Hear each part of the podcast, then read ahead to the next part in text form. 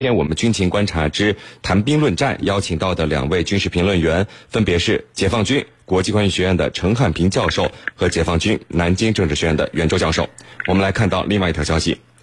日本自制的首架 F 三五 A 隐形战机呢，在五号公开亮相了。那么，日本是美国以外拥有 F 三五总装检测生产线的海外客户之一。根据日本的要求，日本空中自卫队订购了四十二架 F 三五 A 型战机，前四架呢是由美国的洛克希德马丁公司来生产的，其余的三十八架是由日本三菱重工在名古屋的小木南装配检验厂来生产的组装货。可是呢？日本自制的 F 三五 A 型的单机价格比美国原厂的产品要贵百分之六十，每架战机的项目采购价超过了五亿美元。那么，日本为什么能够接受比美国原装 F 三五 A 还要贵百分之六十的战机呢？我们一起来聊一聊这个话题。呃，袁教授，这个美国对于 F 三五战机的生产和组装，目前在全世界都有哪些国家的？工厂可以来做这些工作呢？那这些国家能够获得 F 三五战机的生产和组装的原因是什么？是不是通过竞标获得的呢？好的，那么 F 三十五呢，作为世界上最先进的五代战斗机之一呢，它的研制生产费用是非常巨大的，因此美国采用了国际合作的方式进行生产研制。呃，不仅美国人自己出钱出力，他还拉上了众多的盟友，像欧洲的英国、意大利、荷兰、挪威、丹麦等国，还有美洲的加拿大。我们亚洲的呢，这是日本、韩国、新加坡、以色列，那么还有一个澳洲的澳大利亚，那么都加入了它的这一个共同研制的这个行列。那么美国呢，主要是这些参与国的重要程度，或者说出钱的多少，对 F 三十五的需求情况呢，那么给一些国家呃组装 F 三十五的这个权利。那么美国的第一架海外组装的 F 三十五是在意大利的卡梅里组装中心完成的，那么是今年的五月五号呃正式下线的。那么，美国计划在意大利组装一百三十架 F 三十五，呃，日本呢是第二个完成 F 三十五组装的美国以外的国家，那么计划组装的数量呢是四十二架，呃，美国允许意大利和日本进行海外组装，呃，并不是通过竞标的方式来实现的，那么它的依据呢条件呢，呃，主要有三条，第一呢是看它的盟友的重要程度，你像日本、意大利都是它的忠实盟友，在 F 三十五的合作计划中呢。都属于一二类合作伙伴，那么未来还可能考虑到英国这样的一类合作伙伴呢，也有可能在英国进行组装。那么第二呢，就是对 F 三十五的贡献度啊，或者说需要量，那么需求量大，美国赚的钱多，呃啊，而且呢，美国以他自己国内的生产能力呢，又显得不足呢。那么为了满足这样的需要，更好的赚钱，那么就将这些呃 F 三十五呢放到海外生产。你像意大利。它的海军要了三十架 F 三十五 B，空军要了六十架 F 三十五 A，那么日本呢也要了四十二架，那么数量都是比较多的，所以呢放在这些国家生产，呃放在这些国家组装。那么第三呢就是看重要程度，你像日本是美国实施亚太战略中这个围堵中俄的一个急先锋，那么让日本生产。这个组装 F 三十五显然呢有鼓励日本为其冲锋陷阵的味道在里面啊，是林。嗯，陈教授，我们开头说了，这个日本自制的 F 三五 A 单机价格比同期下线的美国原厂生产的产品要贵百分之六十，每架这个项目采购价超过了五亿美元。那是不是美国所有的这个海外生产工厂和国家呃生产的 F 三五都是这么贵呢？这贵。贵的原因在什么地方？那日本又为什么会接受这个看似矮仔的价格呢？嗯，好的，我们先来看第一个问题，就是美国在海外的这个生产的装备，或者说其他的武器装备、飞机什么的，战机是不是都贵于美国国内呢？我觉得这要看具体的情况，也就是说具体情况具体分析。那么这次在日本，它为什么要高出百分之六十的价格呢？那么这里头它是有原因的，原因在哪里呢？主要是因为，那么，呃，洛克马的呃，洛克希德马丁公司，它呢是大批量的生产这款战机，而日本呢，它只是一条专用的生产线，就是为此专门的建了一条生产线，而数量呢又很少，那么这样的话，折成到每一架的飞机的身上就非常的昂贵了。那么我们可以打一个比方，我们经理朋友们有的做生意。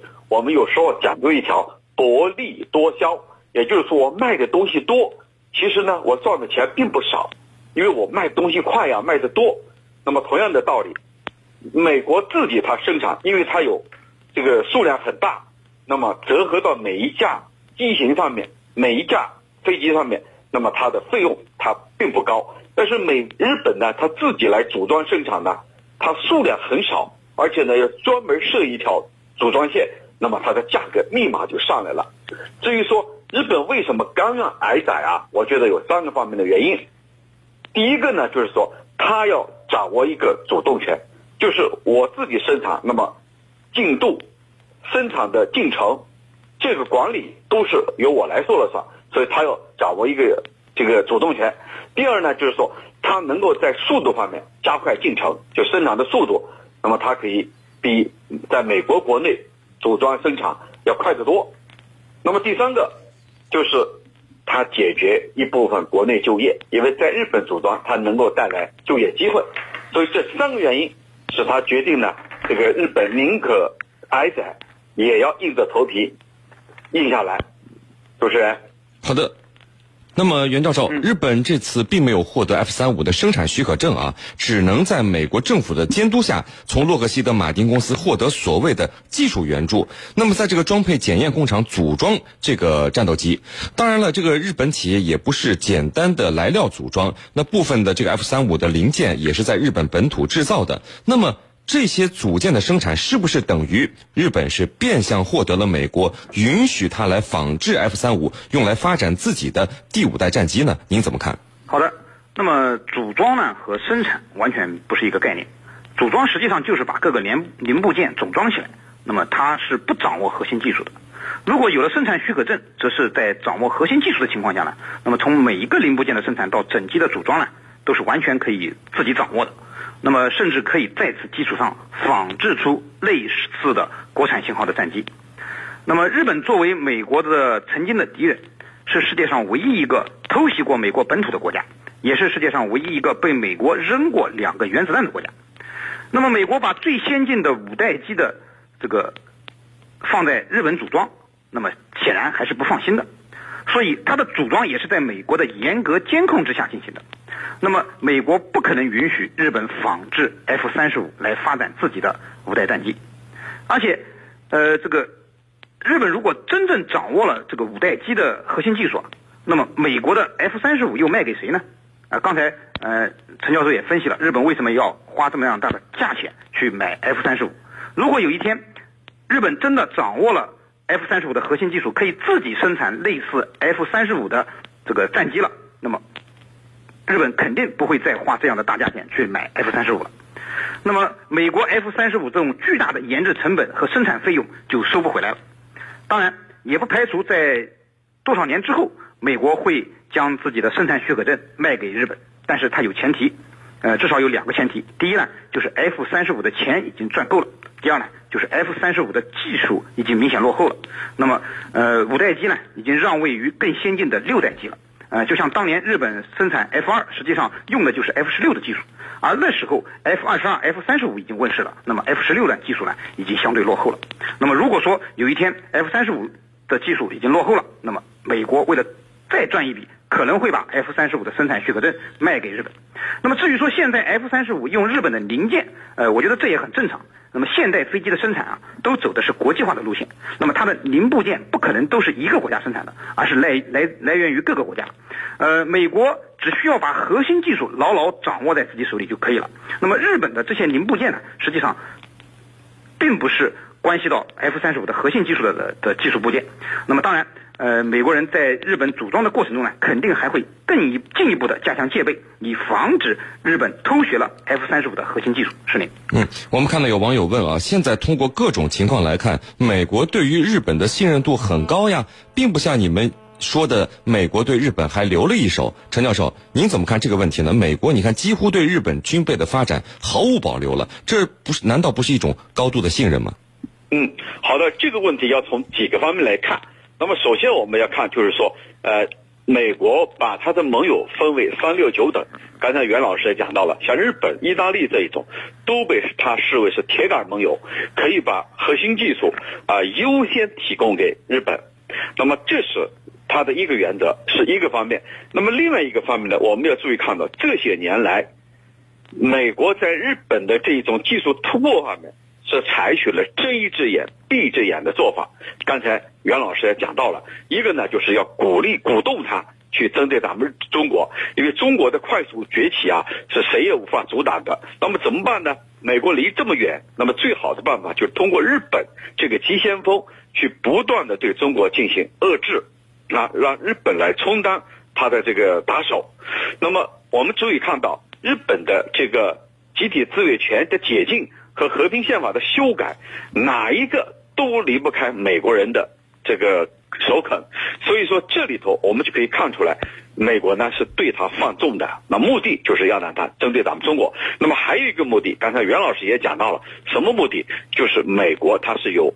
这个军火出口的传统的大发战争横财的横财的传统的，也就是说，通过这样的机会，通过你中日之间的这种长期的软对抗，他来从中捞取好处，就是出口武器装备，那么出口一些技术，这样的话，对美国的。国家来说是认为有利的，尤其是在特朗普三任总统特朗普上台以后，我认为未来更加如此。